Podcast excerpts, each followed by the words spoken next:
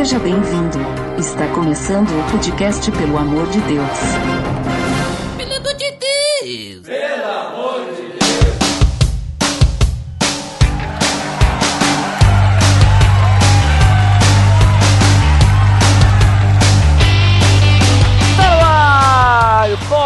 Podcast, pelo amor de Deus, eu sou Ed The Drummer e hoje cada um de nós vai ter que fazer sua parte, né, Botega? É isso aí, o amor sobrenatural derramado no coração dos cristãos é o adesivo da igreja. Olha ali, hein, de onde é que vem essa frase? Essa é do nosso querido amigo John MacArthur. Opa, John MacArthur. Como é, que, como é que fala? Como é que fala no sotaque inglês aí, é? John MacArthur. John MacArthur. ai, ai. E hoje então, Bote, como já comentamos, estamos reunidos para conversar sobre o quê? Sobre a unidade do corpo de Cristo. Tá beleza, Edson. Você está escutando o podcast no site pelamordedeus.org.br, que vai ao ar sempre nas sextas-feiras, a cada 14 dias. Curta nossa fanpage em facebook.com/barra oficial PADD. Também siga no Twitter, através do arroba underline PADD. Ou entre em contato conosco através do e-mail contato arroba pelamordedeus.org.br.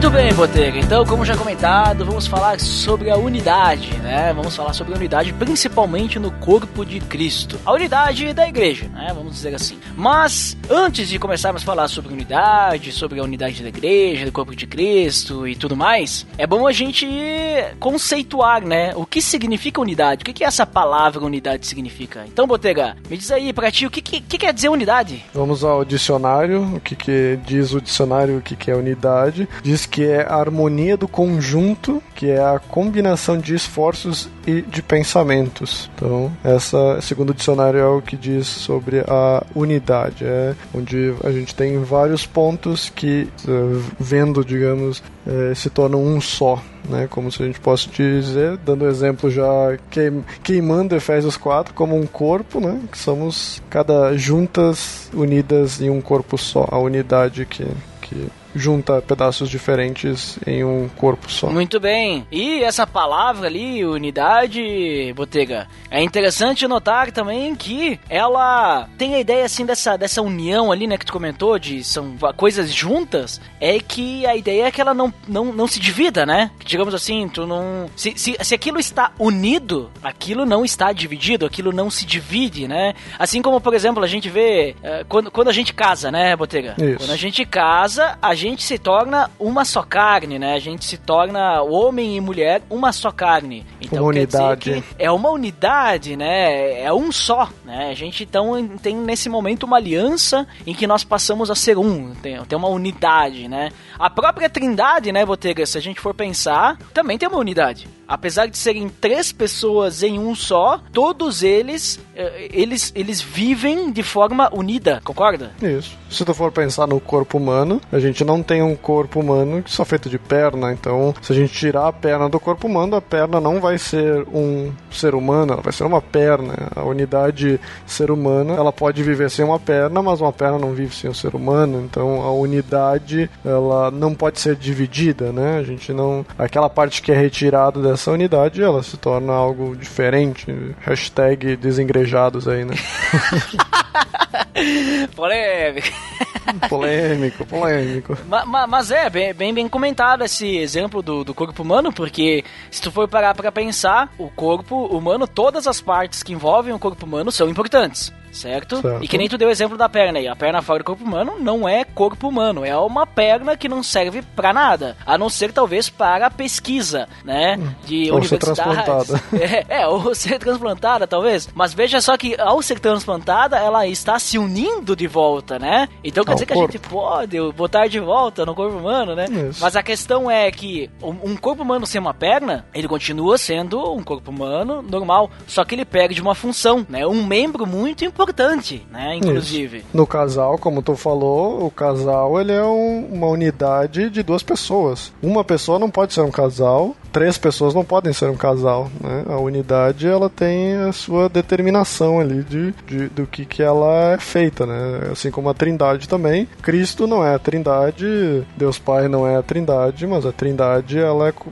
ela é a harmonia do conjunto, como disse o dicionário, né? Ela, uhum. ela tem um conjunto e, e, como descrito, ela deve se permanecer dessa forma. E a ideia ali, tu já deu uma pincelada em Efésios 4, que depois a gente vai comentar mais sobre isso, mas a ideia é que então, no âmbito cristão, quando a gente olha já para a Trindade, a gente já vê que tem unidade, a ideia então seria que a gente como cristãos, nós vivêssemos em unidade, concorda? Uma, vivêssemos unidos, é, porque essa ideia de corpo, depois a gente vai comentar mais sobre isso, mas é, o que que tu pensa assim quando a gente olha pro, pro lado cristão, assim? É, quando a gente vai pra, pra teologia, a gente vê que existe existe muita desunião em relação a formas de pensamento, a formas de, de como levar uma igreja, formas de como ensinar. E essa desunião em coisas secundárias, elas não ajudam a igreja, né? Então essa união, ela, ela deveria existir no âmbito cristão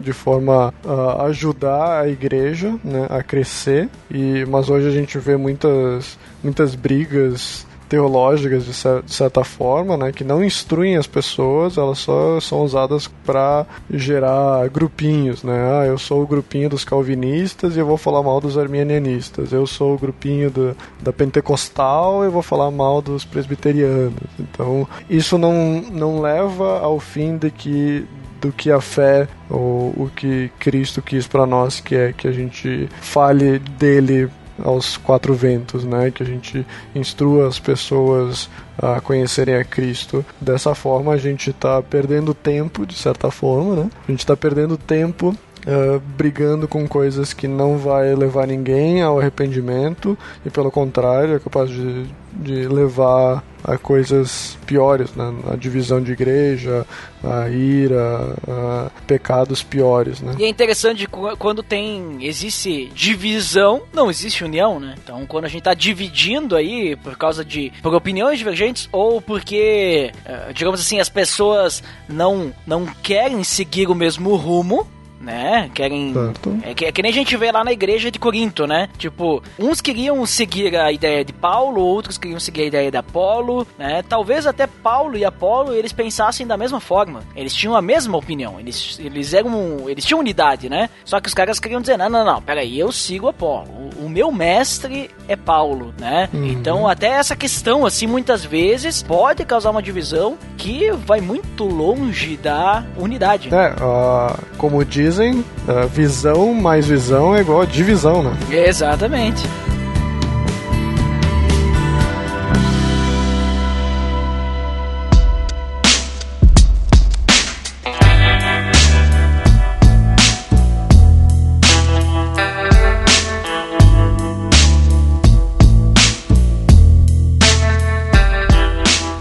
Botega, a gente definiu ali a palavra unidade, né? Mas só que a palavra unidade, quando a gente começa a falar de igreja, ela é bem mais abrangente do que só ah, as pessoas ficarem juntas, não haver divisão e tudo mais, né? E para isso a gente tem um texto muito conhecido, né? Usado por muitas pessoas para falar sobre unidade da igreja, do corpo de Cristo, que é Efésios 4. Então, até já tinha comentado antes alguma coisa sobre isso. Então nós vamos entender o que, que o que, que Paulo quer quer, quer dizer quando ele fala sobre unidade em Efésios 4. E vamos começar então a comentar algumas coisas ali, como tu já falou, Botega, que a gente tem hoje em dia, e não é de hoje, já é de muito tempo atrás, já é desde a época dos apóstolos, que a gente tem muitas discussões relacionadas ao evangelho, né? Uh, ao que é certo, a como deve ser feita tal coisa. Inclusive, mesmo antes dos apóstolos, já existiam problemas de divisão e uma falta de unidade no, no povo de Deus, né? Existiam aqueles que interpretavam a lei de uma forma, aqueles que interpretavam de outra, existiam os fariseus, os saduceus, né? Então a gente percebe que sempre existiu uh, várias formas de interpretar as escrituras, a lei e tudo mais, e sempre e isso sempre causou uma certa divisão, o contrário do que Paulo fala em Efésios. Né? Ao contrário do que Paulo, ele, ele exorta a, a igreja de Éfeso a, a, buscar nessa questão, digamos assim, do amor, do relacionamento entre eles, né? Não sei se tu quer ler talvez o texto, Botega, para pessoal se situar aí. Podemos, podemos usar o texto, acho que é, eu fiz um quase uma, uma leitura, como é que se diz? Labial expositiva. eu fiz uma leitura expositiva desse, desse texto aí, então a gente pode ir versículo a versículo vendo o que, que Paulo quer falar né, nesse Efésios 4. Então vamos fazer exatamente isso aí, Botega. Vamos fazer uma, uma exposição desse texto do capítulo 4, versículo 1 até o 16, né? E depois a gente pode fazer mais alguns comentários sobre, sobre o que a gente entende de, dessa passagem, né? Pode ser? Pode ser, vamos lá. Você quer ler na NVI? Vamos ler na NVI, que é a versão internacional, né? Que já não é tão nova assim, né? então, Botega, versículo 1, vamos ler ele aqui, ó. Como prisioneiro no Senhor, rogo-lhes que vivam de maneira digna da vocação que receberam. É, o que que tu entende desse primeiro versículo, Botega? É, ele já começa ali com aquele pois que ele já fala ali, ele já troca uma o que ele vinha falando antes, né, que era de forma doutrinária, agora para uma forma mais de obrigação, né? Ele fala, ele começa a falar sobre a obrigação de viver na conduta cristã, né, digno da vocação. É, que fomos chamados de Cristo. É, a NVI não tem esse pois ali, mas tu tá com a Almeida que ele diz rogo-vos, pois eu, né? Então ele, a Almeida ela tem esse pois que é exatamente o que você está comentando, né, Botega? Ele, ele tá falando de uma forma para a igreja de Éfeso e agora, a partir do capítulo 4, ele vai começar a exortar aquela galera. Ele vai dizer, opa, peraí, agora vamos começar, né, então, falar de um obrigação de vocês. É exatamente. Aí. Então ele fala aí da, dessa conduta cristã que fomos chamados em Cristo, né? E, e ele vai, vai seguindo aí. Ele diz ali que vivam de maneira digna da vocação que receberam. Isso é bem importante a gente pensar por causa que, assim, vocação. O que, que tu entende por vocação, Botega? Eu entendo que vocação é o chamado que a gente recebe, né? É, digamos assim, é, é, inclusive a própria fé cristã, né? É o chamado de Deus para os homens, né? Então, digamos assim, a vocação que receberam. Então, Deus, ele ele, ele nos dá uma vocação. Vocação é como se fosse o chamado, né? Isso, é o chamado, o, o chamado mais o chamado principal nosso seria o chamado para salvação, né? chamado para essa vida cristã de arrependimento para a vida eterna. Isso, então a questão principal, assim, que eu entendo no primeiro versículo que ele está falando sobre isso, ele ainda não está falando sobre unidade, mas é uhum. é que ele diz ali que a gente tem que dar valor, né? a gente tem que dar dignidade para essa vocação, a gente tem que, a, a gente tem, digamos assim, lembrar do, do que Deus nos deu, do chamado que ele tem para nós, e a gente não, de, não fazer pouco disso, sabe? Valorizar é, isso. Você vê que já o pessoal já tá perdendo o foco, né? Ele tá chamando o pessoal de volta, ó, vamos voltar aqui pro, porque vocês conhecem como vocação, né? Exatamente, Botega. E aqui nesse primeiro versículo, a gente já percebe, por exemplo, tudo aquilo que tu comentou antes, né? O pessoal fica discutindo teologia, ficam e, e esquecem do, do, do principal. Não estou dizendo que a gente não tem que discutir teologia, né? Né?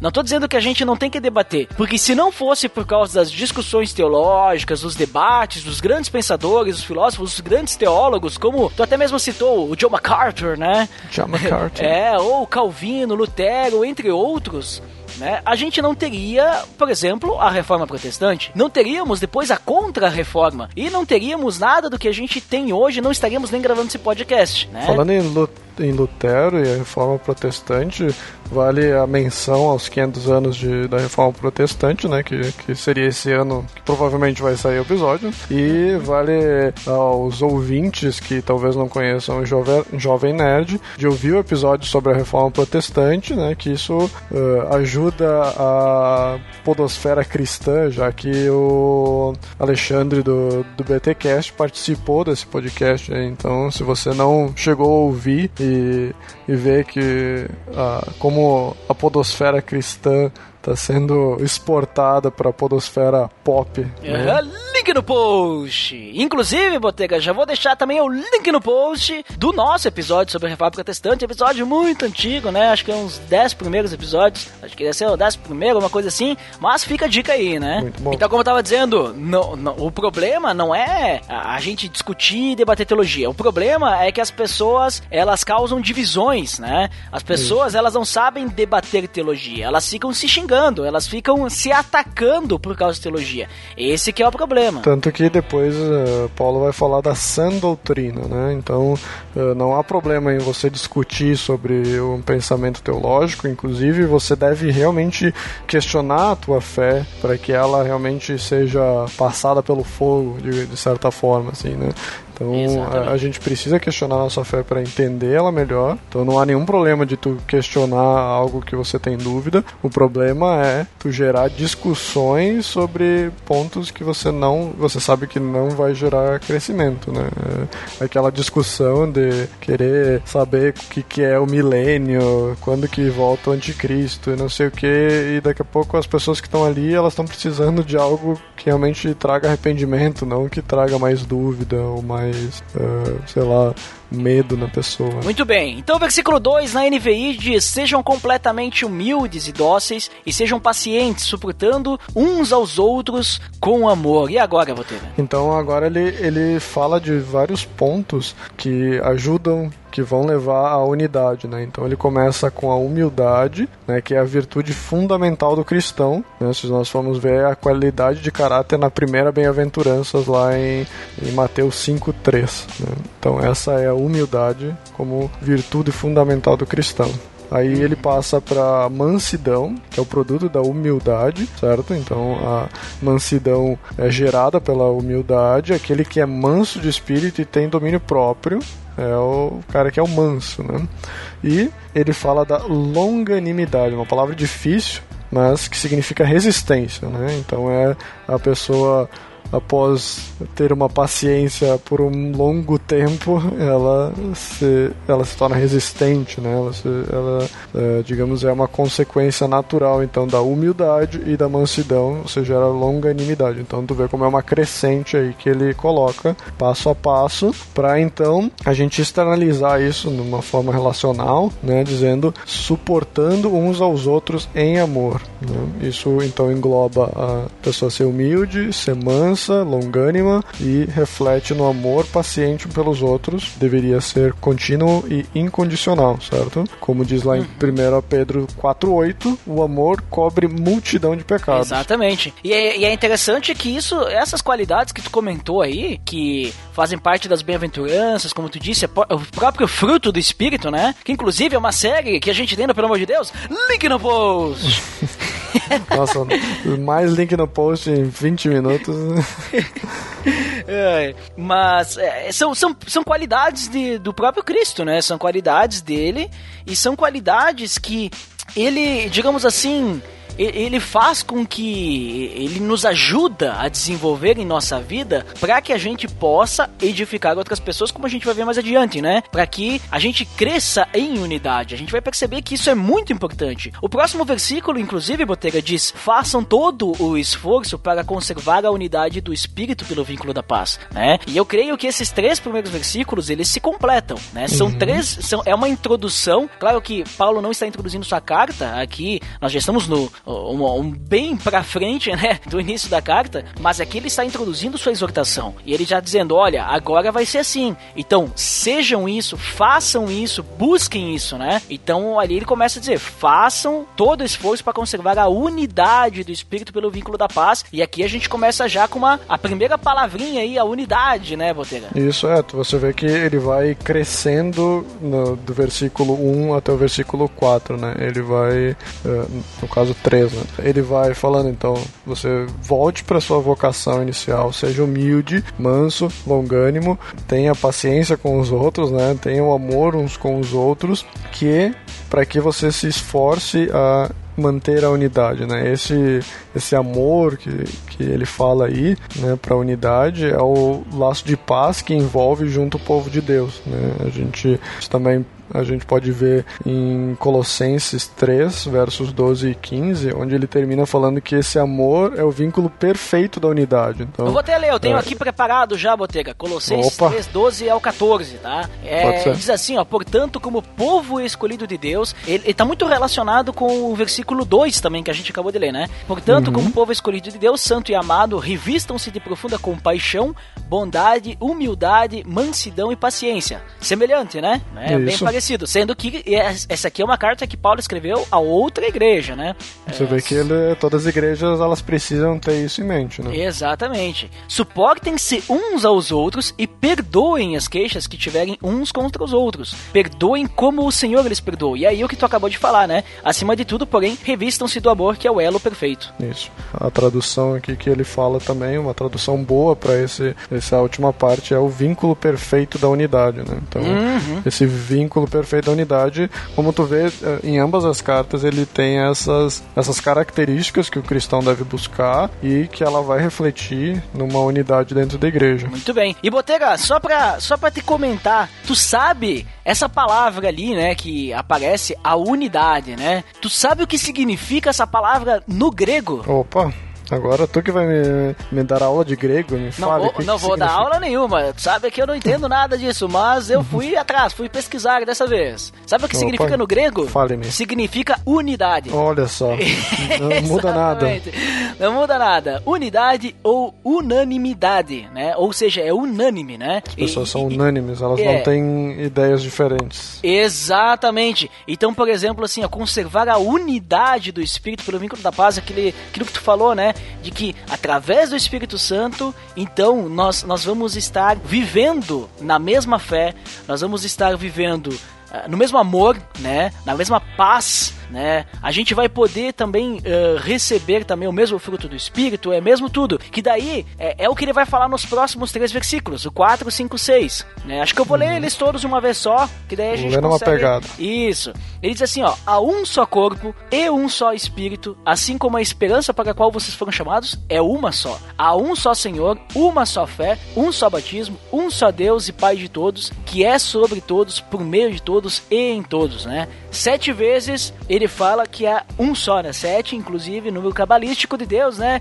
Se- número perfeito, quer dizer, não o número de Deus, mas o número perfeito, né? Então é perfeito, porque Deus é perfeito, porque é um só tudo, né? E é o único e é um só. Pronto. É, a Paulo aponta aí do versos 4 a 6 que não há duplicidade em nenhum ponto na fé cristã, né? Como às vezes a gente vai tentar externalizar pontos de- de vista diferentes, né? Mas ele tá falando aí, é uma só coisa. Não, não há dois batismos, não há dois senhores, não há, não há nada duplo que vocês devam se preocupar. A unidade, ela tá inclusive nesses pontos aí, né?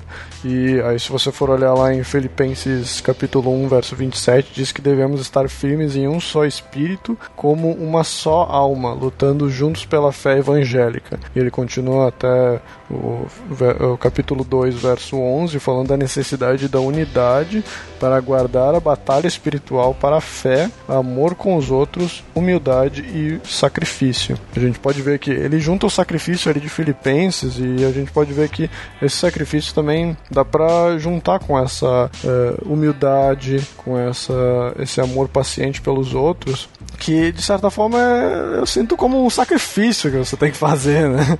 Você tem- é, é um sacrifício tu aguentar alguns caras chatos na igreja, não é? É, é. Mas, mas de certa forma. E eu entendo também, Botega, porque é, co- como o Paulo assim tá falando muito sobre essa questão, né? Tipo, olha, vocês precisam lembrar que, que vocês não foram chamados, tá? Pra ficar de picuinha um com o outro. Vocês foram chamados para amar uns aos outros. Vocês foram chamados para conservar essa unidade do espírito. E daí quando ele chega no 4, 5 e 6 que ele fala sobre toda essa questão, ele trabalha com a trindade ali, né? Então ele, ele trabalha com a trindade demonstrando, digamos assim, olha, em Deus existe unidade. Então no- na igreja de Deus, o corpo de Cristo, é, a, a família de Deus também deve ter unidade. Porque o espírito que está em vocês, aquele que, que digamos assim, que permite que vocês façam parte dessa família, ele faz parte dessa unidade. Então vocês precisam conservar essa unidade também, né?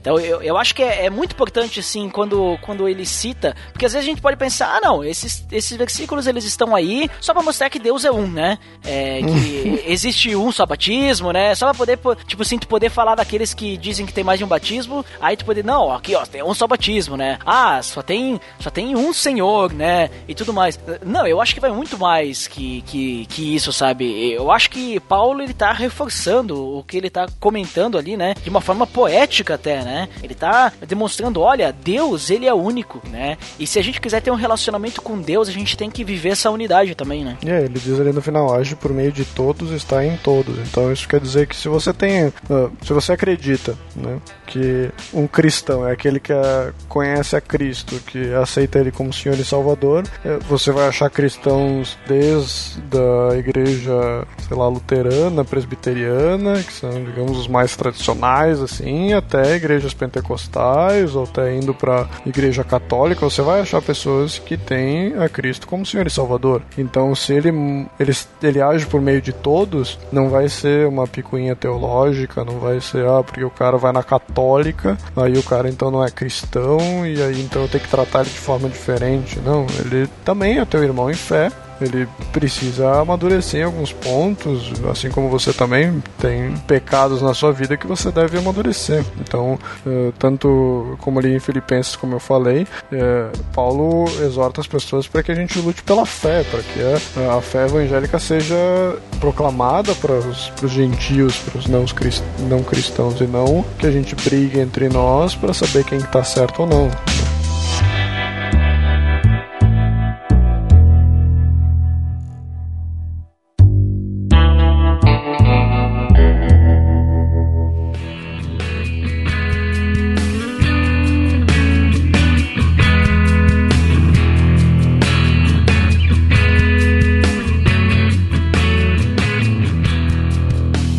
Chegamos ao versículo 7, né, em que ele diz o seguinte: E a cada um de nós foi concedida a graça, conforme a medida repartida por Cristo. E agora, Botega? Esse versículo aí é, é bem, bem complexo, né? Exatamente. Não é, é né? é, não é fácil de tu explicar ele, né? É bem, se tu for ler, por exemplo, na, na Almeida, ele fala: E a graça foi concedida a cada um de nós segundo a proporção do dom de Cristo a proporção do dom de Cristo, a proporção que nós temos do dom de Cristo, né? A proporção que, né, tipo, quanto nós conhecemos a Cristo, essa é. é. a graça que nos é concedida. Eu entendo também que isso, essa questão da proporção do dom de Cristo, né? É que, digamos assim, nós, nós não recebemos essa graça. Tipo, por exemplo, assim, Botega, talvez uh, você ama mais a Deus, você vai receber mais a graça do que eu né? Porque eu amo menos a Deus, sei lá, né? Ou porque na,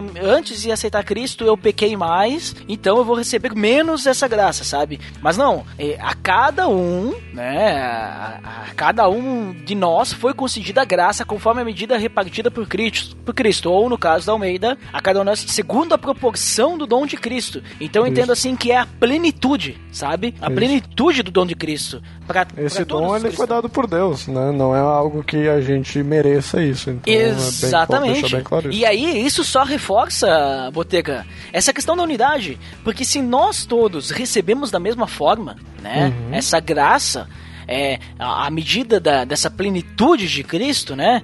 É, então quer dizer que não, não existe uma diversidade, né? Tipo, Isso. é questão de unidade. É igual para todos. Todos nós perante Deus somos iguais, né? Ih, perante... olha o socialismo aí. vai saber, né, como é que vai ser o céu, né? Ruas de ouro, será? E agora, Botega, vem alguns, alguns versículos aí, o 8, 9 e o 10, que junto com o 7, né, eles reforçam essa questão do, do, poderio, assim, de Jesus. Vamos, vamos só dar uma lida, assim, por cima, né, só dar uma citada, mas não vem muito ao assunto do que a gente quer tratar aqui nesse episódio, apesar de Paulo ter colocado ali, e não é por nada que ele colocou, né, mas vamos lá. Por isso é que foi dito quando ele subiu em triunfo às alturas, levou cativo muitos prisioneiros e deu dons aos homens. Que significa ele subiu, senão que também desceu descer profunde as profundezas da terra. Aquele que desceu é o mesmo que subiu acima de todos os céus, a fim de encher todas as coisas. É, não sei se tu quer comentar alguma coisa desse texto, dessa parte, Botega. É que até, até o verso 6 ali, ele fala do, do povo cristão como uma unidade, como tu disse antes, ninguém é diferente de, perante Deus, né? E agora ele começa a entrar no assunto da singularidade do cristão, né? Singularidade de, de cada pessoa. Então, uh, ele começa abrindo isso, falando de que, então, que a gente comentou antes, a graça que nós recebemos de, de Cristo, né? E, e também ali esses trechos que são meio estranhos, assim, de falar que subiu, desceu, levou cativo, não sei o que, é meio estranho no meio ali do, do trecho, né? Mas o que ele quer dizer, eu vejo que, que, que ele mostra como Cristo venceu a morte, subiu aos céus para encher todas as coisas, que ele fala ali, né? Que quer dizer encher a igreja de dons, né? Dons, concedeu dons aos homens, pois ele foi dado o direito de governar a igreja, é, né? Que é o que mostra ali, né? Que ele venceu. Uhum. Assim como também Paulo confirma em, em, Filipenses capítulo 2, dos versos 9 a 11, que, que Cristo foi dado o nome sobre todo nome. Né? Então é mais ou menos isso que ele está também a, começando a entrar aí. Né? Exato. Então, assim, é, na verdade, esse trecho ali que Paulo cita é um trecho de Salmos, né? Então é só para mostrar. É, esse trecho ele complementa, né? O versículo 7 sobre a questão dos dons, né? Na, na questão de que vamos, ele usa um trecho do Antigo Testamento, né, da, de Salmos, para citar é, essa questão de que ele fala no versículo 7, e ele explica essa questão, olha, Jesus, ele está acima de todos, então ele tem o poder, né, e tudo mais, e, e toda essa questão, né. Mas vamos voltar aí, versículo 11, né, que ele diz assim, ó, e ele designou alguns para apóstolos, outros para profetas, outros para evangelistas e outros para pastores e mestres. Vou parar aqui né? Que esse aqui, então, nessa, nesse, nesse versículo, né? Porque ele vai continuar esse versículo no versículo 12, certo? Aqui ele vai citar então só alguns dons. Ele está dando exemplos de tipos de dons que nós recebemos, né? Preparando para o que ele vai dizer em seguida, né? Que é o motivo de nós termos dons diferentes. Então ele diz: olha, não existe só o dom do pastor, né? Existem vários, né? Então por que, que ele está dizendo que existem vários? Porque ele vai falar em seguida. Mas o que que tu gostaria de comentar em cima desses dons aí, Boteira? É, isso mais ou menos isso que tu comentou, mas eu vejo que esses dons que ele fala ali, eles são eles são específicos para o assunto que ele está falando ali. Ele não está uhum. dando uma lista exaustiva do, dos dons, mas ele fala ali então ele começa com os dois primeiros, que são os apóstolos e profetas. Esse, ele, esses já foram extinguidos uh, até o fim do Novo Testamento. Então ninguém mais pode ser chamado de apóstolo e profeta. Mas ele fala dos outros três, que são os que são os dons que a gente pode usar hoje, que eles são comparados a apóstolos e profetas, né? Que se tu for ver o apóstolo, é como se fosse o evangelista, né? O cara que vai e leva a palavra de Deus. O profeta é como se fosse os pastores e mestres que traz a palavra de Deus para uh, o povo, né? Então a gente consegue ver, tipo, ah, antigamente eram apóstolos e profetas, hoje evangelistas, pastores e mestres. E que nem tu disse, ele vai estar tá abrindo o campo, tá ali fazendo uma introdução para que ele vai começar a fazer agora, né? É muito bom que tu comentou isso aí, Botega, porque as pessoas às vezes elas têm dificuldade de entender. Porque existe, por exemplo, no apóstolo, né? Tu, existe o dom do apostolado e existe a função de apóstolo, né? Então, que nem tu falou, é, faz muito sentido que evangelista né, seria a função de apostolado, porque o, a função do apóstolo, né? O apóstolo, quando digo função, é que nem o cara que é o presbítero ou o pastor e tal, tudo mais. Essa função é o cara que funda novas igrejas, abre novas igrejas, ele vai até um lugar para né, iniciar novas igrejas. Trazer o evangelho. Exatamente. Agora o dom, o dom é diferente. Né? O dom é os doze, né? Os apóstolos, né? Assim como a questão de profeta. Para que, que a gente precisa hoje? Deus nos revelando, né, através de profecia, a sua, a sua vontade vontade se nós temos a palavra dele em nossas mãos, que é a revelação dele, a revelação total, em que ela mesma diz que ela é suficiente. Né? Isso. Aí por isso que precisamos do papel dos pastores e mestres, que eles vão entender essa palavra profética que temos na Bíblia e vai levar esse ensinamento para o povo de Deus. Exatamente. Assim como os profetas faziam, né? Eles, ouvi, eles ouviam a Deus e externalizavam isso para o povo de Deus. Agora, os pastores e mestres hoje em dia, eles leem a palavra de Deus e expressam isso para a igreja. Uhum, muito bem. Então, para que que é que ele cita esses exemplos, Botega? Ele vai dizer ali no versículo 12, diz o seguinte: com o fim de preparar os santos para a obra do ministério, para que o corpo de Cristo seja edificado. E aí, Botega, e agora, para que que as pessoas devem usar o seu dom, hein? Por que que as pessoas uh, devem viver em unidade? Hein, pra quê? Olha só, acho que até na, na Almeida até fica bonito, mais bonito, acho que a NVI. Leia na Almeida, leia, leia. Com vistas ao aperfeiçoamento dos santos para o desempenho do seu serviço, para a edificação do corpo de Cristo. Né? Ele está ali, então tá falando que os dons foram dados à igreja para que toda ela cresça aperfeiçoada ao serviço espiritual, né? exigido de todos os cristãos. Né? Não é ah, porque é o pastor que tem que ser o cara espiritual lá. Eu não preciso entender. Né? Isso é para aqueles caras que dizem, ah, eu conheço a salvação, isso já, já basta para mim, né? Não, mas ele está dizendo que esses dons foram dados para que, vista ao aperfeiçoamento do, do, do cristão, dos, dos santos ali, e o desempenho no seu serviço, né? Então, é, todo cristão foi chamado para alguma coisa e não foi chamado para ficar sentado na igreja, via o sermão e, sei lá, num, num grupo célula fazer uma oração, né? Não, você foi chamado e você tem um chamado para a igreja, né? Que seja para falar de Cristo para as pessoas, que é o, a grande comissão, né? E ele diz ali, né, que ele edificando e instruindo a igreja, para que depois ele vai falar ali para frente o porquê, né? Que a gente não leu o 13. Uhum, exatamente. Mas isso então, para que, que a gente tem que usar o meu dom de pastoreio, sei lá, né? Meu, meu dom de ensino, meu dom de liderança, o meu dom de. Uh, vamos lá, o que mais? Meu dom de exortação. O de como é que é? Hospitalidade. Hospitalidade. É para quê? para preparar os santos, né, no aperfeiçoamento dos santos, para que eles possam também desempenhar seu serviço. Veja só, então o objetivo de eu servir o próximo é para que o próximo possa crescer e também servir a outros. Veja só. E você vê que esses dons que ele está falando ali é mais em relação realmente ao ensino, né? Então, uhum. uh, a gente não está falando que que a pessoa deve andar, ah, não, porque eu, que nem eu disse, conheço mais ou menos a Cristo é o suficiente. Não, ele, ele realmente está falando do conhecimento profundo de Cristo, né? De tu realmente conhecer a Cristo, não só aprendi mais ou menos, né? A igreja precisa dessa, dessa edificação. Exatamente, porque é o que vem agora, né? O versículo 13. Até que todos alcancemos a unidade da fé e do conhecimento do Filho de Deus e cheguemos à maturidade, atingindo a medida da plenitude de Cristo. Agora foi complicado, Botega, porque ele está dizendo, olha, nós temos que fazer isso, né? Nós temos que é, usar os nossos dons, ou seja, Cristo mesmo preparou alguns para algumas funções, certo? Então deu funções para algumas pessoas para que elas preparem os santos, preparem os cristãos né, para que ela, essas pessoas possam ser preparadas para a obra do ministério, até que a gente alcance a unidade da fé e do conhecimento do Filho de Deus. E essa unidade no grego Botega é a mesma daquele primeiro versículo ali que eu comentei, né? É o mesmo, é a mesma unidade, unidade, é a mesma unidade, unânime, né, da fé e do conhecimento do Filho de Deus, para que a gente chegue à maturidade atingindo o que a plenitude de Cristo, a medida plenitude de Cristo. Agora, agora complicou, né?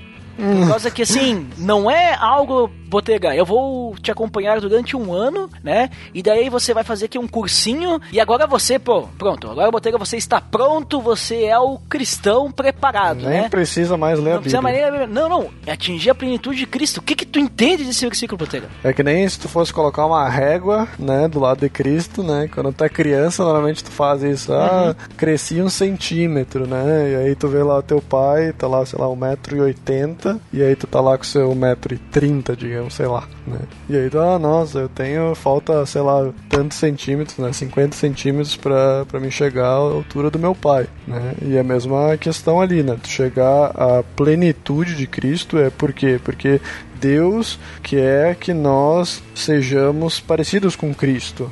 Ele Cristo veio de forma carnal, não porque ele era divino e ele não pecou, não, porque Cristo veio seu exemplo mostrando que há formas de que tu deixe de lado realmente o pecado, que tu não peque mais, né? Cristo veio como exemplo. Então nós devemos buscar essa plenitude, né? a plenitude que Cristo mostrou. Né? Tanto na, na, na Almeida fala a esta, da estatura da plenitude de Cristo, né? para comparar essa que eu te falei da, das uhum, alturas. Então a gente deve crescer em conhecimento de Cristo, né? crescer em, em espiritualidade, em conhecimento da Bíblia, né? para que a gente chegue à altura de Cristo, né? à medida da estatura de Cristo. E na Almeida ele usa uma palavra engraçada que é a, a perfeita varonilidade, né? Eu acho que na NVI na NVI ele fala maturidade, né? Então a gente vê como isso também faz ligação com aquele que a gente não deve viver só no leitinho, né? A gente deve buscar o, o, o alimento sólido. Até um exemplo que exemplo de casa, digamos assim. Outro dia estava até conversando com a minha esposa sobre isso que ah, porque a a, a igreja presbiteriana é muito fria, né? O pessoal não faz aquele negócio como os pentecostais fazem, né? De ir fazer evento, aquelas coisas família, assim, né? Fazer, o pessoal é mais na dele, não é muito de fazer essas coisas assim, né? E, mas pelo contrário, é tipo qualquer coisa mesmo que for um, um grupo célula em casa, tu tá estudando a Bíblia, é, o cara tá lá, vamos ler, vamos aprender vamos estudar, né? Não é nada de vamos conversar aqui, né? Então, eu acho que de certa forma combina com isso que a gente está falando, né? Porque Cristo pede para que a gente tenha conhecimento pleno dele. E a gente não vai ter o conhecimento pleno dele se a gente não ler a Bíblia, né? A gente precisa se debruçar nisso e buscar esse conhecimento dele, né? Buscar o pleno conhecimento do Filho de Deus, como fala ali no começo, né? E a gente, isso vai ajudar a gente a chegar na unidade da fé, a gente vai, vai se tornar humilde a gente vai ajudar outras pessoas tendo paciência com eles, né, para que eles cresçam junto conosco, né, dando exemplo, assim como Paulo fala, né, que sejamos imitador, imitadores dele como ele é de Cristo, né? Então, Paulo está sendo esse mestre que está dando exemplo de estatura, né? E o que a gente precisa hoje na igreja é pessoas que tenham essa estatura de Cristo e puxem as pessoas para essa mesma estatura, né? E Paulo, ele não está falando para né, nessa carta, né, nada de novidade, porque antes mesmo, no capítulo anterior, Botega, ele já demonstra é, o que, que é essa estatura de Cristo, né? O que, que é essa plenitude de Cristo, é, aonde que a gente encontra isso, como que a gente chega nisso, qual que é o foco, né? Quando ele faz a oração pela igreja de Éfeso, a partir do versículo 17, ele diz assim, ó, para que Cristo habite em seus corações mediante a fé, e oro para que vocês, arraigados e alicerçados em amor, guarda bem isso daí, né? Que a gente tem que estar arraigado e alicerçado em amor, versículo 18, possam juntamente com todos os santos compreender a largura, o comprimento, a altura e a profundidade, e conhecer o amor de Cristo que excede todo o entendimento, para que vocês sejam cheios de toda a plenitude de, de Deus, né? Então, digamos assim, a gente sabe como chegar na plenitude de Cristo. A gente sabe como conhecer o amor de Cristo. Tudo que a gente precisa é estar conectado com Cristo. Tudo que a gente precisa para que a gente possa conhecer e tudo mais é estar arraigados e alicerçados em amor. Né? Cristo tem, tem que estar habitando em nossos corações plenamente, né? Mas aí a pessoa talvez vai dizer, ah, mas eu não, eu não, eu não sou uma pessoa de estudar, eu não sou uma pessoa que gosta de ler. Aí o que, que ele fala ali então do, do, do versículo 14 para essas pessoas que, que acham que que, não precisa saber muito. Versículo 14 do capítulo 4, Botega. Então, Isso. ele vai continuar o que, né? Depois que ele fala que, olha, vocês têm os dons, né?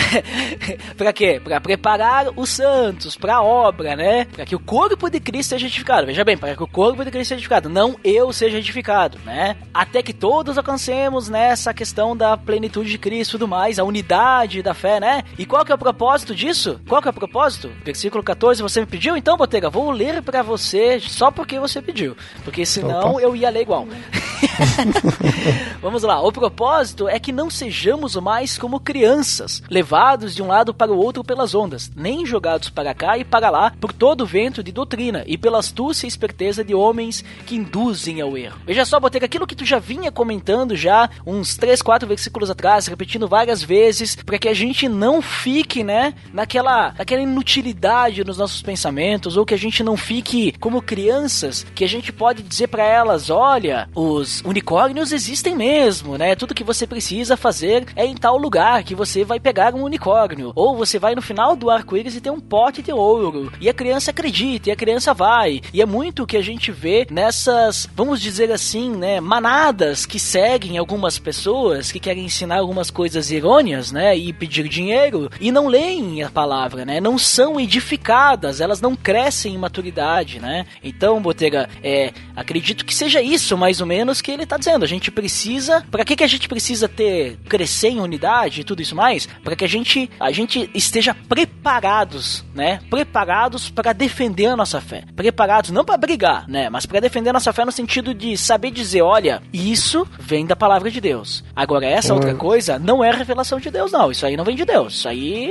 é errado, né? Um exemplo engraçado que eu acho que eu já devo ter contado que uma vez eu tava na era era um velório ainda mais, né? Eu tava na igreja católica, que era tava fazendo velório e aí o padre resolveu lá dar uma de sabichão e falar, ah, porque lá em Mateus, e daí deu capítulo e versículo, né?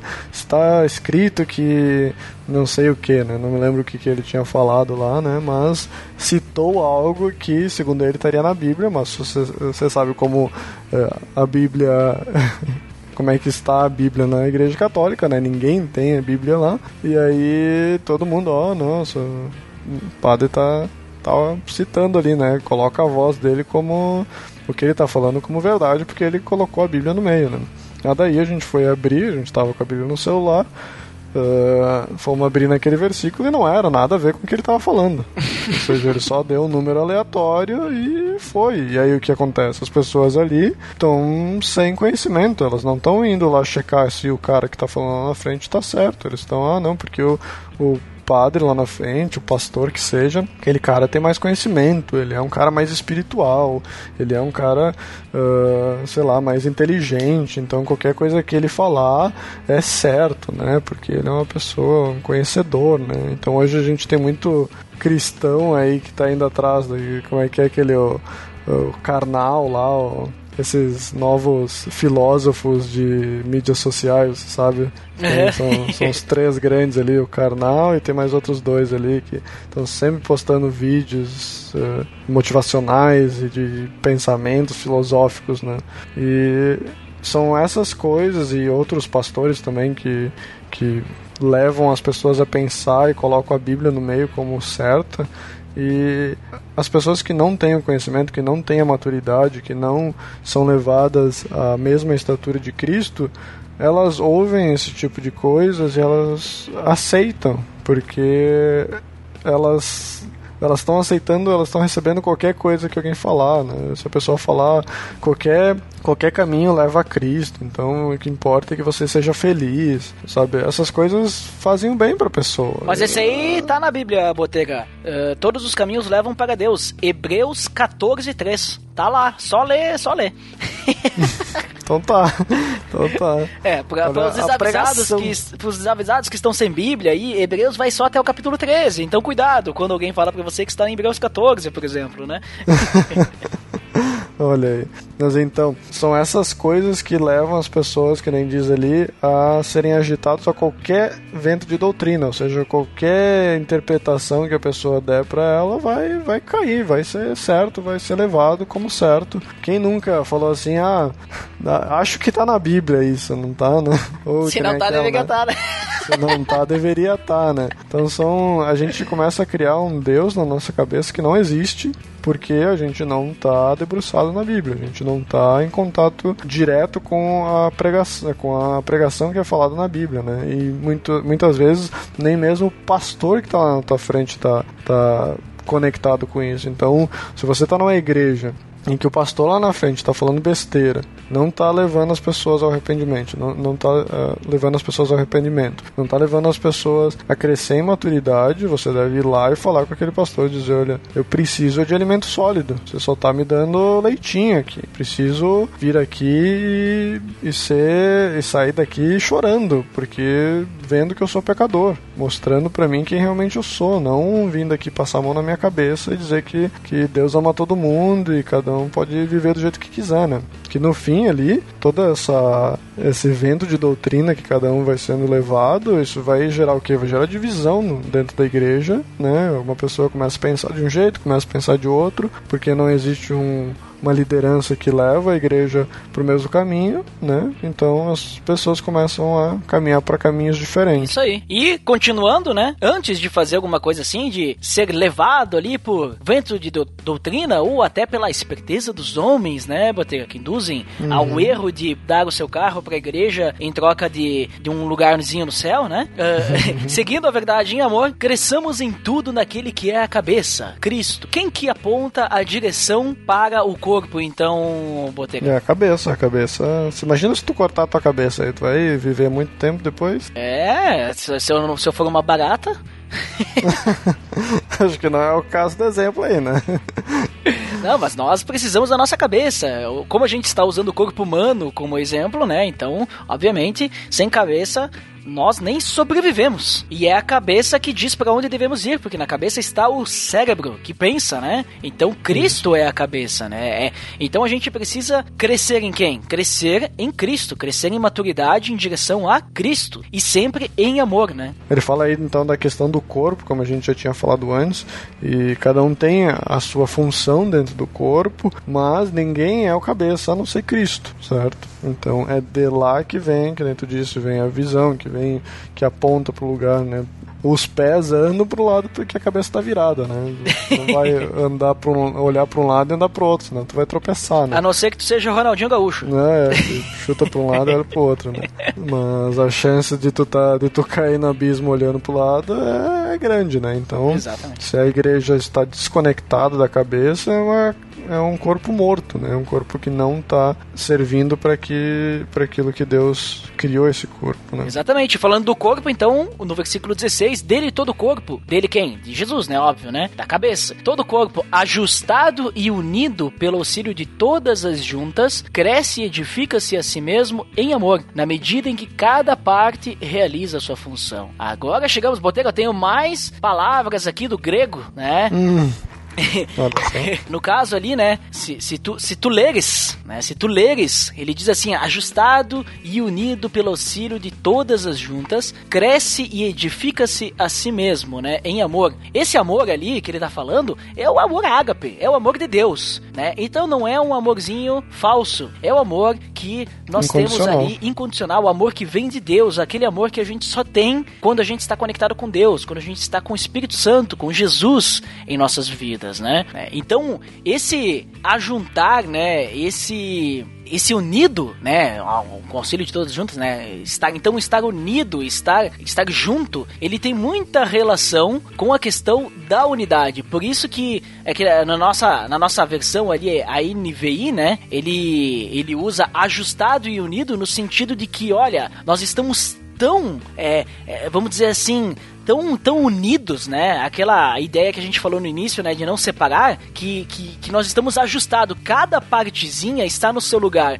Nós não estamos, por exemplo, que nem a gente pega, sei lá, uh, um monte de, de pedaço de ferro e a gente solda e agora eles não se separam mais, sabe? Só que assim, aquele mon, aquela montoeira de, de ferro, tipo, não, não faz sentido junto. Não, não. A gente está unido e ajustado, né? Cada partezinha é como um quebra-cabeça. Cada partezinha está no seu lugar. Cada, cada um está num, num, num lugar específico, né? Que foi preparado por Deus para que ou, ou, seja, realize a sua função. Ou seja, aquela peça ela só pode estar naquele lugar. Ou seja, ela tem uma função naquele lugar, né? Então é, é interessante que ele diz esse ajustado e unido, né? E aí pelo auxílio de todas as juntas, né? Claro, porque uh, eu, eu me conecto a você, Botega, para que a gente possa, né, através do podcast, pelo amor de Deus, falar com as pessoas que estão nos escutando, veja só, né? Estamos fazendo cada uma a sua função. Mas, né? Então acho bem interessante. Eu não sei o que, que tu pensa também dessa parte parte aí, Botelho. É, é, você vê que no versículo 15 e 16 ele comenta do amor, né? No 15 ele fala a verdade em amor, né? Segunda verdade eh, em amor. Aí depois ele fala ali, depois de ficar em si mesmo, é em amor também. Então a gente vê que unidade ela está extremamente ligada com amor, né? com amor que nem tu disse, amor ágape, que é o amor incondicional, que a gente também liga novamente pro suportai-vos uns aos outros, né, que a gente leu antes. E acho interessante ali que ele fala, né, que nós somos pedaços, nós somos, digamos, né, se a gente fosse pegar assim, ah, eu sou, ah, por exemplo, você, Duda, você é a mão e eu sou o braço, né? Certo. A mão e o braço, elas precisam estar Conectadas. juntas, né? O auxílio das juntas, né? Que ele Uhum. fala ali, né? Então eu vejo que a gente, as pessoas dentro do corpo de Cristo precisam estar unidas entre elas. Eh, Essa união é esse relacionamento que a gente vai ter, né? É Esse relacionamento em amor que ele fala ali no fim, né? Então não adianta todo mundo ir lá para a igreja, a gente ouve mais sobre Cristo e depois a gente vai para casa e não faz nada. Não, ele está dizendo que a gente precisa ter relação com as pessoas, a gente precisa se relacionar. Deus não criou um monte de pessoas eh, sozinhas, né? Criou relacionamento entre as pessoas, assim como a, a Trindade tem um relacionamento entre um e outro, esse relacionamento perfeito entre um e outro, com esse amor ágape também. Ele, Deus compartilha isso conosco e ele quer que nós também tenhamos esse relacionamento com as pessoas, sendo mesmo que as pessoas tenham funções diferentes dentro do dentro do, do corpo de Cristo, ninguém tá ali por nada, né? Ninguém é um apêndice, ninguém é uma amígdala, né? Que tá ali só para incomodar. né? Sempre tem um chatinho, o siso. É melhor o siso. siso, né? Então, e ele fala aí das juntas, né? A gente precisa ter essa junta, essa cola que, que gera essa unidade, né? Não adianta tu ter um braço e uma perna se elas não estão ligadas em uma na outra, não estão ligadas à cabeça, são só pedaços soltos, né? Sabe o que eu acho interessante, Botega, quando ele usa o, ma o macro, né? Que ele fala do corpo, ele não tá falando ali de cada, cada um do, dos santos, né? Ele tá falando do corpo todo, né? Que ele diz assim, ó, o corpo, ele só vai crescer se cada um fizer a sua função, né? É, pelo auxílio de todas as juntas que tu tá comentando, né? Então, o corpo, o próprio corpo, o corpo ele não precisa que alguém venha e faça o corpo crescer, né? Que ele não precisa que alguém faça o corpo edificar-se, amadurecer. Não, o próprio corpo, com a, a- auxílio das juntas, né? auxílio das partes do corpo, ele cresce, ele edifica-se a si mesmo em amor, né? É, então, digamos assim, o que, que eu percebo com isso? Que à medida que a gente busca o crescimento próprio e a gente busca também o crescimento do outro. Lembra que a fim de preparar os santos para a obra, Isso. né?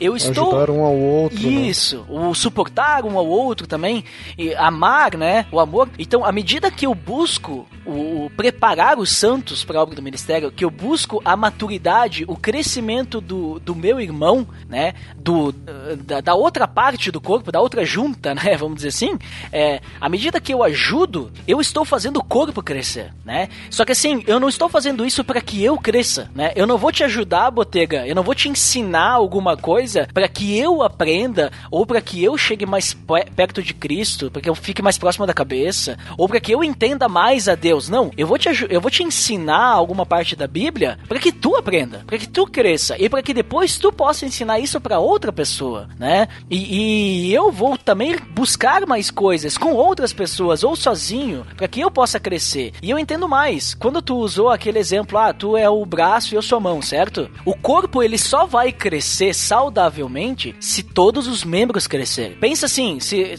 nós fazemos parte desse corpo, tu é a- o braço e eu sou a mão, certo? E daí eu resolvo ah, não crescer, eu resolvo atrofiar e tu cresce. E aí a gente vai ter um corpo com um braço normal, comprido, mas uma mãozinha pequenininha, uma mão de bebê, vamos dizer assim, né? Mão atrofiada. Uma mão atrofiada. Exatamente. E aquela. Que função que aquela, aquela mão vai ter no corpo? Tipo, não vai ser a mesma que se ela fosse do tamanho correto.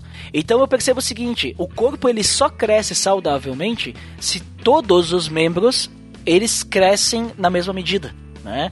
Que não vai dar certo, por exemplo, se a perna direita ela cresce uh, 20 centímetros e a perna esquerda cresce 5 centímetros. Aí o braço esquerdo ele cresce 40 centímetros, né? Cresceu muito, tá encostando no chão o braço esquerdo já, entendeu?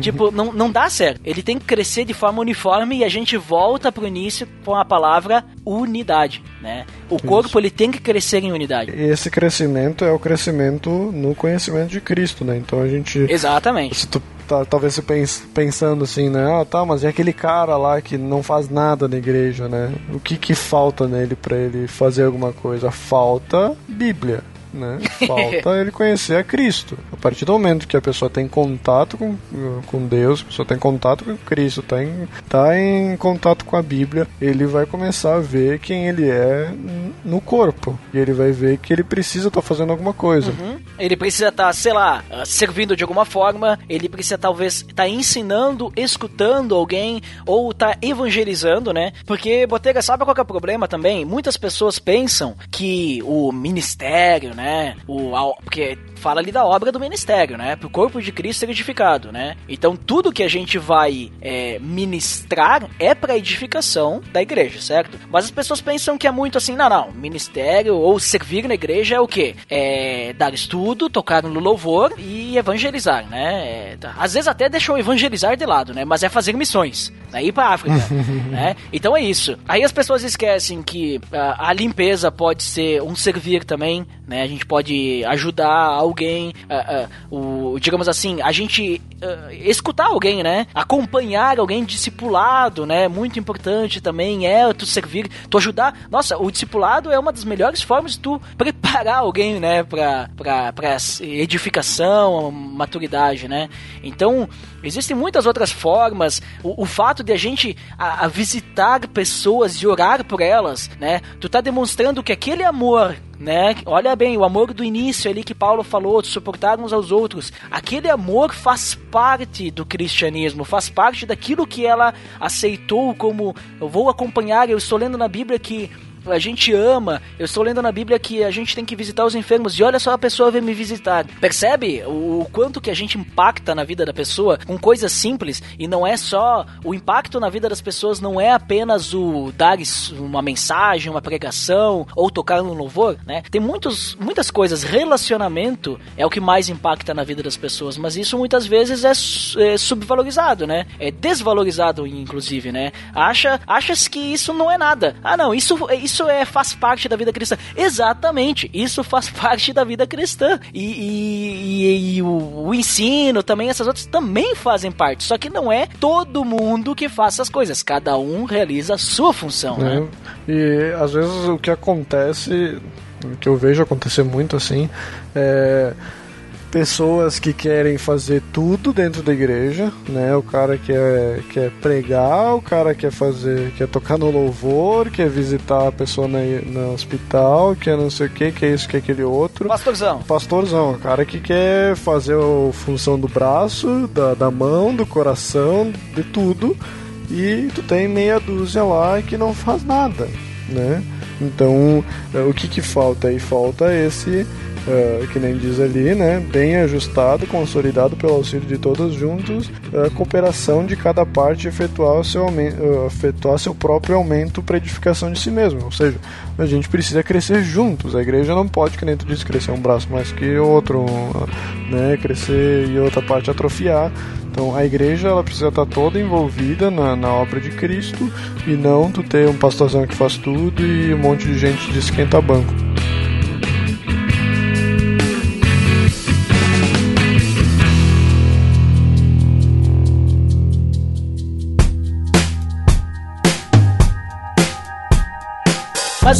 Assim, Botega, uma pergunta agora que, que surgiu assim. No meio da unidade, né? A gente tá vendo que assim a unidade ela é muito importante pro corpo de Cristo, certo? A unidade ela é importante porque a gente a gente tem a, a mesma visão, ou seja, Cristo é o nosso Senhor e Salvador. Nós somos servos de Cristo.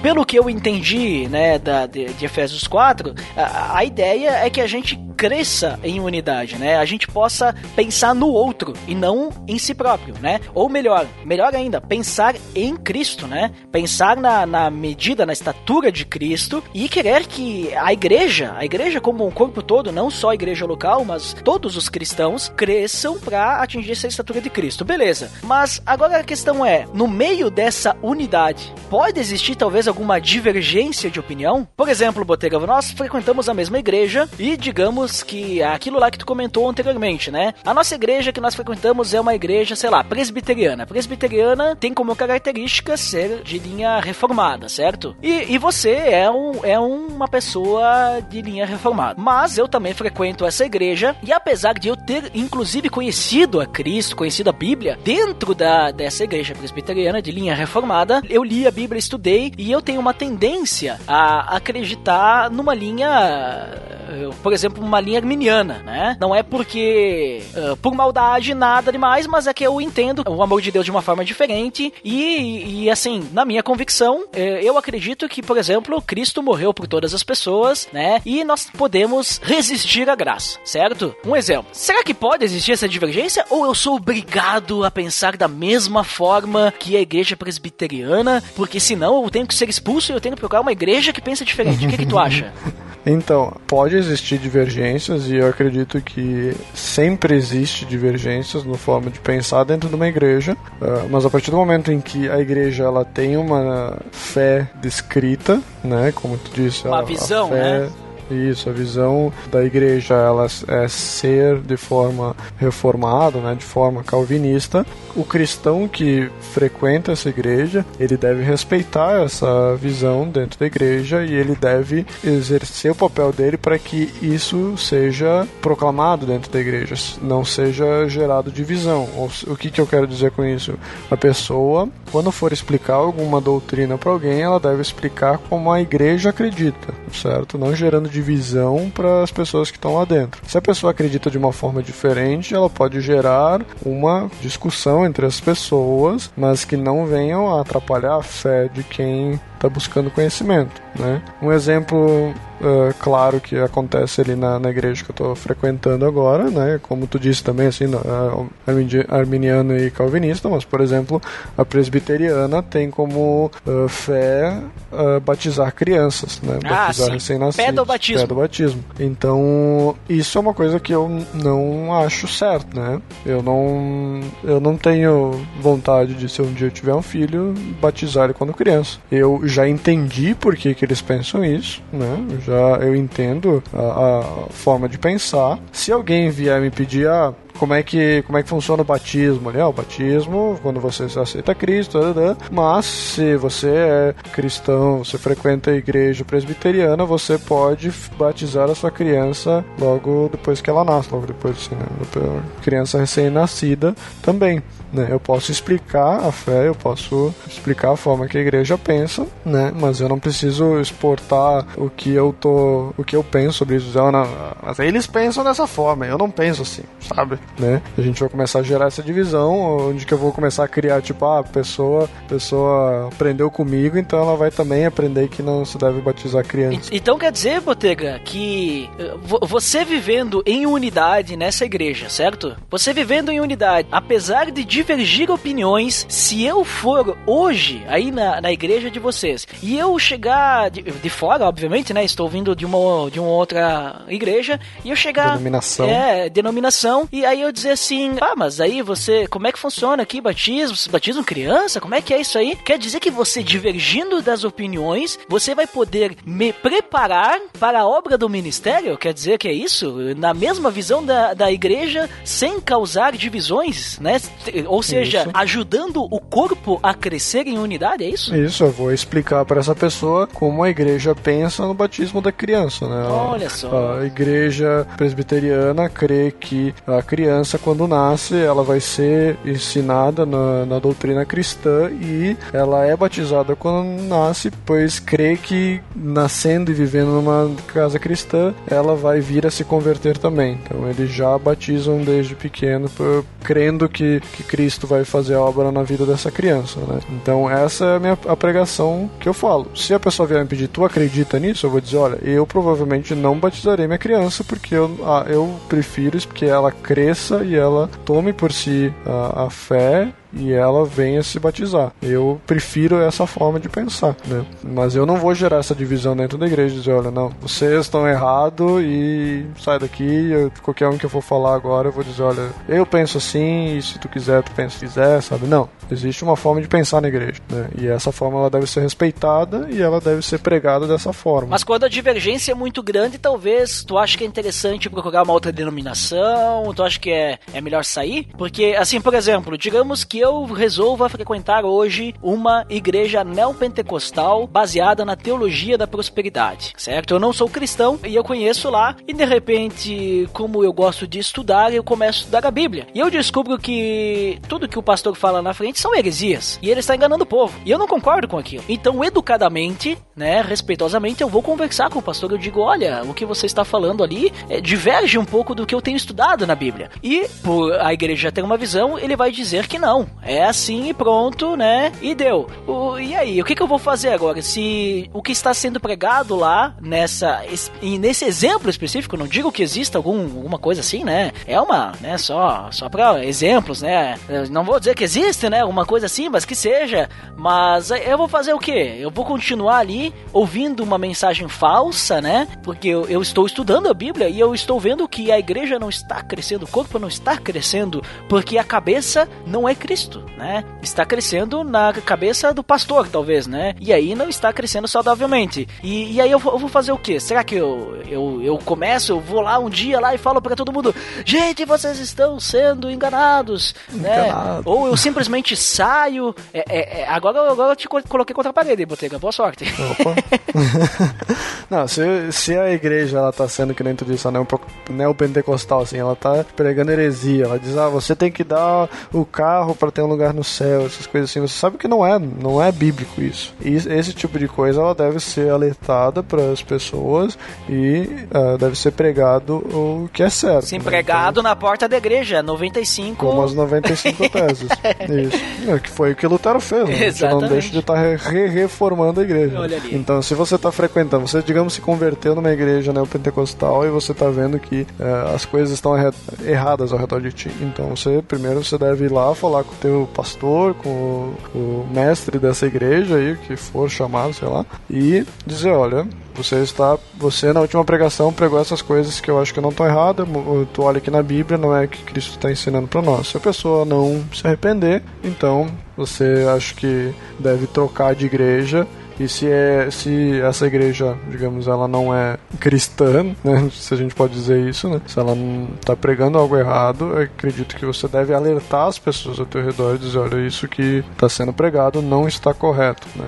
Agora, se é uma coisa minoritária, como eu disse, em relação a coisas que não levam à conversão, né? Por exemplo, eu posso dar mais um exemplo, né? Como, como a gente mudou de cidade, então quando a gente foi procurar a igreja, a gente acabou indo na Hilson, né? Que eu não acho que seja uma igreja falsa, uma igreja neo, neopentecostal, assim, não. É uma igreja que realmente converte pessoas, as pessoas vêm a Cristo. A cabeça daquela dessa igreja é Cristo, mas só que o corpo é um pouquinho diferente. Só isso, né? Isso. Ah, eu, não, eu não digo que a igreja ela está morta ou que a igreja não este- esteja enganando as pessoas. Não, a igreja está convertendo pessoas a Cristo e as pessoas vão lá e elas são supridas, né? Mas ah, algumas coisas que eram pregadas lá eu não gostava. Não gostava da forma que era feita a pregação, né? Não logo no início, mas claro, depois de um tempo tu acaba precisando de uma coisa mais concreta e a igreja não estava me suprindo nisso, né? Excelente a igreja para converter a pessoa, para trazer pessoas a Cristo, mas no segundo passo não estava me ajudando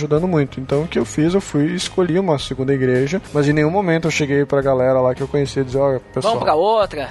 aqui, não- aqui não tá bom, gente, vamos lá pra aquela outra que é melhor, sabe? Ficar fazendo, como é que é esse a politicagem dentro da igreja, né? Tu vai visitar a igreja e aí vem, ah, não, vem lá visitar a minha igreja porque lá o pastor é mais abençoado, né? Porque, Porque lá senão tu ia receber uma cartinha de Paulo, que nem ele mandou pra Corinto, né? Dizendo, olha, cara, tu tá causando divisão aí, né?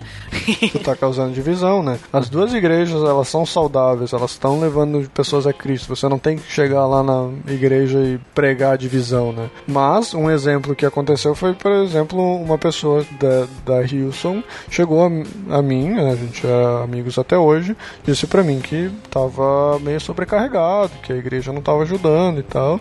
E aí eu contei para ele a minha experiência, né? Então eu vejo pessoas que tenham a, uma ideia igual a minha, eu posso instruir elas e ajudar ela a crescer. Então talvez, é, digamos, uh, o corpo, dando um exemplo, né, o corpo da igreja X já tendo duas pernas, e aí a pessoa vem ela é uma terceira perna, e ela vai se sentir meio estranho porque já tem duas pernas ali, então ela vai achar uma outra igreja que só tem uma perna, e ela vai lá e vai se encaixar. Mais ou menos isso. Tá não vai gerar divisão, dizer, não, a gente tem que ter três pernas e, e é o que é, e vocês estão todo mundo errado, e né, sabe? Então, é. existe, existem momentos em que você deve respeitar a visão da igreja, existem momentos em que você deve uh, alertar e existem momentos também que você deve mudar. Inclusive, Botega, sobre essa conversa das igrejas, link no post, episódio que você falou ali, né, sobre essas experiências. Mas é, o que a gente tem que ter cuidado, Botega, é, é importante, assim, o, o pessoal que tá ouvindo é, pensar, né, que existe uma grande diferença, tá? Uh, agora,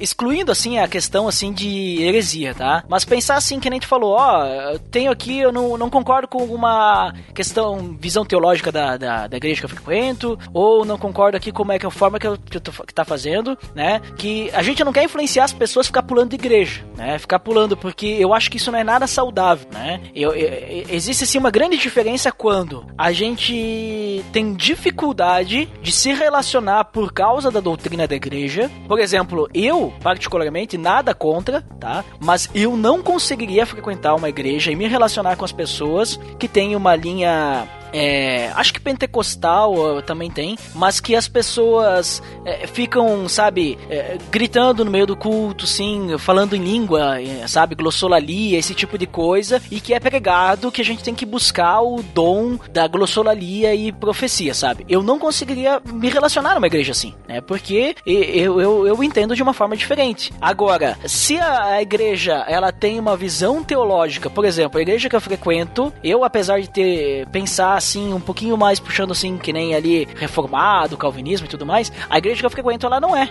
Né? Ela é ela é aquilo que eles chamam de calvinismo, almiraldiano, calvinismo de quatro pontos, né? Só que sim, isso não, não muda nada para mim. Isso não para mim, olha, se quiserem também ser arminianos, não vai mudar para mim, sabe? Porque eu sei que o, a mensagem que vai estar tá sendo pregada, a cabeça é Cristo, né? O foco é sempre Cristo. Se quiserem também batizar, ó, se quiserem batizar criança também, não vai mudar para mim, né? Agora, quando começou a, a, digamos assim, a mudar as coisas que acontecem no relacionamento com as igrejas, aí já começa a ficar um pouquinho ruim para mim, né? Mas isso E quando você eu. for pregar também, você também vai pregar Exatamente. Conforme é o pensamento da igreja. Exatamente, que nem eu que participo disso, né? Então, quando eu vou sempre falar alguma coisa, eu sempre presto atenção na declaração de fé da igreja para que eu não cause divisão também, né? Mas a questão é, a gente tem que ter muito cuidado quando o nosso problema é com as pessoas e quando é com, as, com a igreja.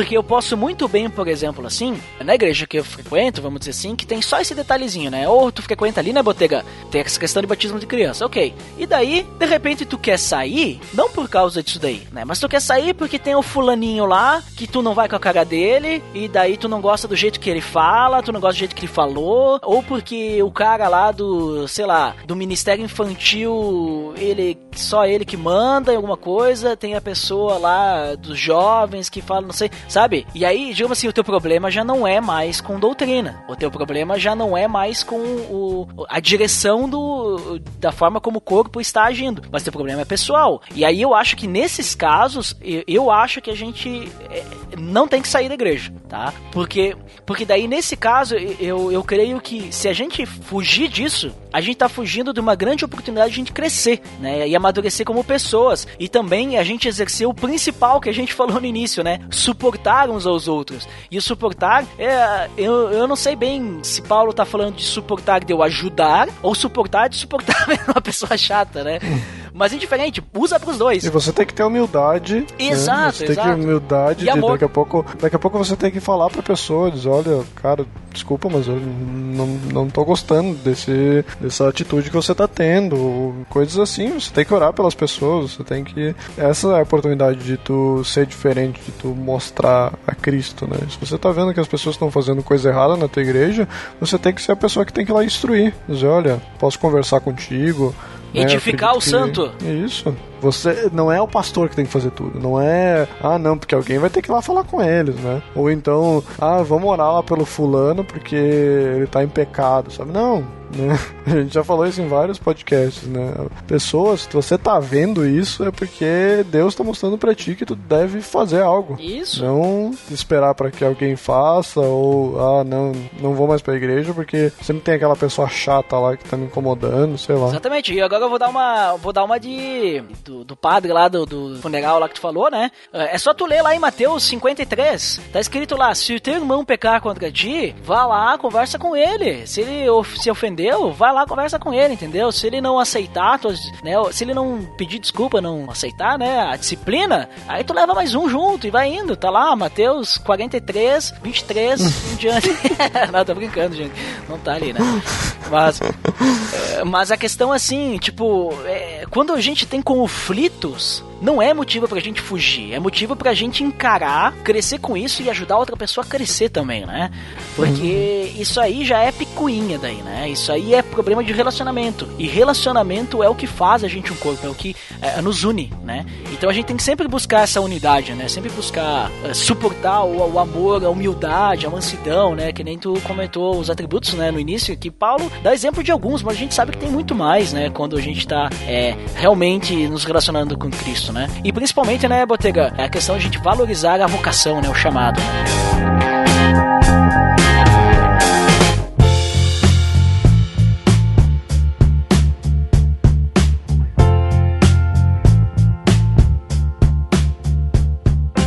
Bom, a gente vai parar agora no versículo 16, né? Que acho que já, a gente já falou bastante sobre a unidade, né? Mas resumindo, a, gente- a continuação disso, e acredito que do 17 em diante, ela também está ligada à unidade, ele está ligado também a isso que a gente falou agora no final, né? Da, das picuinhas, dos problemas, né? Porque no, no começo do versículo do, do capítulo 7, ele fala de, do forma de, na forma de andar, né? O primeiro, ah, o primeiro versículo lá ele fala que andeis de modo digno da vocação, né? Agora no versículo 17 ele fala, portanto, digo no Senhor testifico que não mais andeis como também andam os gentios, né? Agora ele está falando ao contrário, como não andar, né? Ao contrário como no começo. E ele coloca, né, como se, se você, não sei no título da NVI como é que tá, mas no, o título ali do, do versículo que começa no versículo 17 diz a santidade cristã oposta à dissolução, né? Dissolução seria então essa desunião, né? E ele mostra ali como a santidade e a união estão juntas, né? Então, se você lê ali do versículo, pelo menos do versículo 17 até mais ou menos. O, o trecho vai até o 24, né? Mas enfim, se você se encaixa no que ele tá falando ali, né? Você deve tomar cuidado, porque se você tem uma vida vazia, tá sem sentido, ah, tá falhando em produzir uma vida moral, né? Que seja produtiva intelectualmente, né, como a gente falou, como está ligada o ensino ao crescimento da igreja, né, se você intelectualmente não está produzindo nada, né, está alheio à vida de Deus, como fala ali, né, isso tudo é resultado dessa obscuridade espiritual da pessoa, né, essa distanciamento do corpo de Cristo. Pessoa desse jeito ela se torna cega, ela se torna dura, né? Então se você está vendo uma pessoa que, que tem essas características, né? É uma pessoa falta mais espiritualidade, falta mais eh, estar ligado a Cristo, né? A pessoa se torna indiferente à moralidade, né? Cometendo, como diz ali, cometendo eh, toda sorte de impureza, sendo depravada na sua conduta, né? E isso está bem ligado à sensualidade, a pecados sexuais. Se, se, se a gente for olhar, por exemplo, lá na época de juízes, né, eh, era uma época eh, muito obscura para o povo de Deus, né? Porque porque o pessoal fazia o que ele- eles queriam, né? Não tinha ninguém que instruía eles. Paulo fala nessa na parte em diante como a santidade ela, ela é necessária para o povo de Deus para que também haja essa unidade porque senão a pessoa ela vai se deixar levar a esse tipo de coisas. E hoje o que mais falta né, dentro da igreja são pessoas santas em que realmente se envolvem no, no, ministério de Cristo, né? Então Paulo exorta para que a gente para a gente se despir do velho homem, né? renovar nossas atitudes com arrependimento do pecado, submissão a Deus, e, em justiça, retidão, né? a justiça pela em relação às pessoas e em retidão em relação a Deus, né? Como ele fala ali no, dentro desse desse trecho aí. E depois disso, até o finalzinho ali, o 32, né? Ele vai falar uhum. daí sobre a santidade, né? Então, essas coisas são todas coisas relacionadas com a vida resultante do evangelho, né? Então, Isso. quem vive realmente o evangelho, ele não vai fazer aquelas coisas que tu falou do 17 em diante, né? E vai buscar a questão da santidade, né? Vai, vai deixar os pecados de lado, vai aplicar a, a, a, o amor, né, de Cristo em sua vida e tudo mais, né? É mais ou menos assim, né? Do versículo 1 ao 16, ele ensina como a igreja deve crescer. E do versículo 17 ao 32 é que se vocês não quiserem aquilo ali, isso é que vocês vão ter, né? Vocês vão estar toda sorte de impureza. Ele faz uma lista enorme de, de coisas, né, que, é, que entristecem o Espírito Santo, né, que ele, ele fala, né, amargura, cólera, ira, gritaria, blasfêmia, malícia. Tem uma lista de coisas ali que, que acontece dentro da igreja, acontece com gentios quando essas pessoas não, não estão realmente quebrantadas a, a Cristo. E aquilo que a gente estava falando antes, Botega, do relacionamento, né? Quando a gente tá ah, de briguinha com alguém na igreja, a gente quer ir sair da igreja, quer ficar desigrejado, sei lá, né? E claro, isso eu tô falando de relacionamento, não estou falando assim de, eh, de uma questão assim de você realmente discordar da posição teológica da igreja e, isso eh, te impossibilitar de se aproximar de Cristo, possibilitar de crescer, né? Mas é picuinhas, né? O 32 resume ali, né? Aquilo que a gente tava conversando, né? Ser bons uns com os outros, compassivos, né? E perdoando uns aos outros como Deus, né, em Cristo nos perdoa também, né? É, é isso que é importante, a gente tá sempre lembrando da questão do perdão, né? Amor e perdão são coisas que tem que andar juntas, né?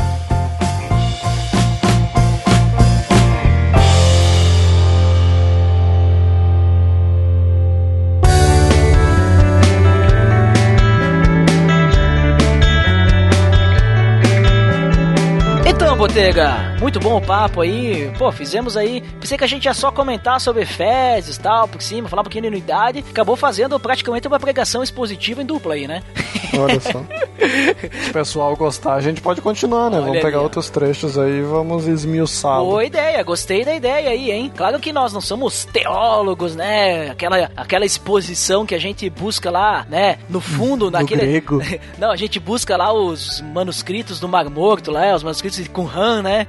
pra olhar realmente, olha, parece que aqui ele escreveu um pouquinho mais forte, ele estava nervoso, né? O, o cara que estava copiando. não, também não vamos fazer uma exposição A palavra de Deus, ela já faz o trabalho dela por, ela, por si própria. Exatamente. O Espírito Santo vai, vai instruir, né? Mas, Botega, suas considerações finais aí, então, sobre esse assunto? Olha, acho que a gente já falou tanto nesse episódio que a pessoa já deve estar cansada, né? Então, no episódio está sendo cumprido esse episódio, né? Eu vou, eu vou resumir para que a pessoa seja humilde, né? Seja, busque a humildade e, e, realmente encare que você encare que você não é uh, o bambambam bam, bam da igreja, que você não é o super santo, né? Tenha humildade para reconhecer os teus pecados, né? E também buscar por mais conhecimento, né? Reconhecer que você não não sabe de tudo e tenha humildade de ensinar as pessoas quando elas precisam de ter paciência quando elas incomodam, querendo disso, para não ter picuinhas, né? Pra gente que no fim isso gere a unidade na igreja e gere o crescimento na, na medida de Cristo. Muito bem, Botega, muito obrigado aí pela pela sua participação. E também eu concluo, Botega, minha, minha conclusão aí, minha consideração final é que precisamos buscar a unidade, né? E principalmente valorizar o, a vocação que recebemos, ou seja, valorizar a nossa salvação, valorizar a, a mensagem de Cristo em nossas vidas, para que a gente possa crescer e levar outros à maturidade, principalmente, né? Para que a gente possa realmente fazer a nossa função, indiferente de qual seja, né? E com muita humildade, como tu comentou aí, Botega, muito importante isso também. Então tá, para quem fica pra área de feedback até daqui a pouquinho, pra quem não fica até o próximo episódio, até mais!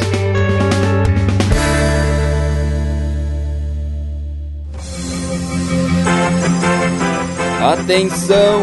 Você está entrando na área de feedbacks. Fique ligado. Estamos na área dos feedbacks do PDD. Uau!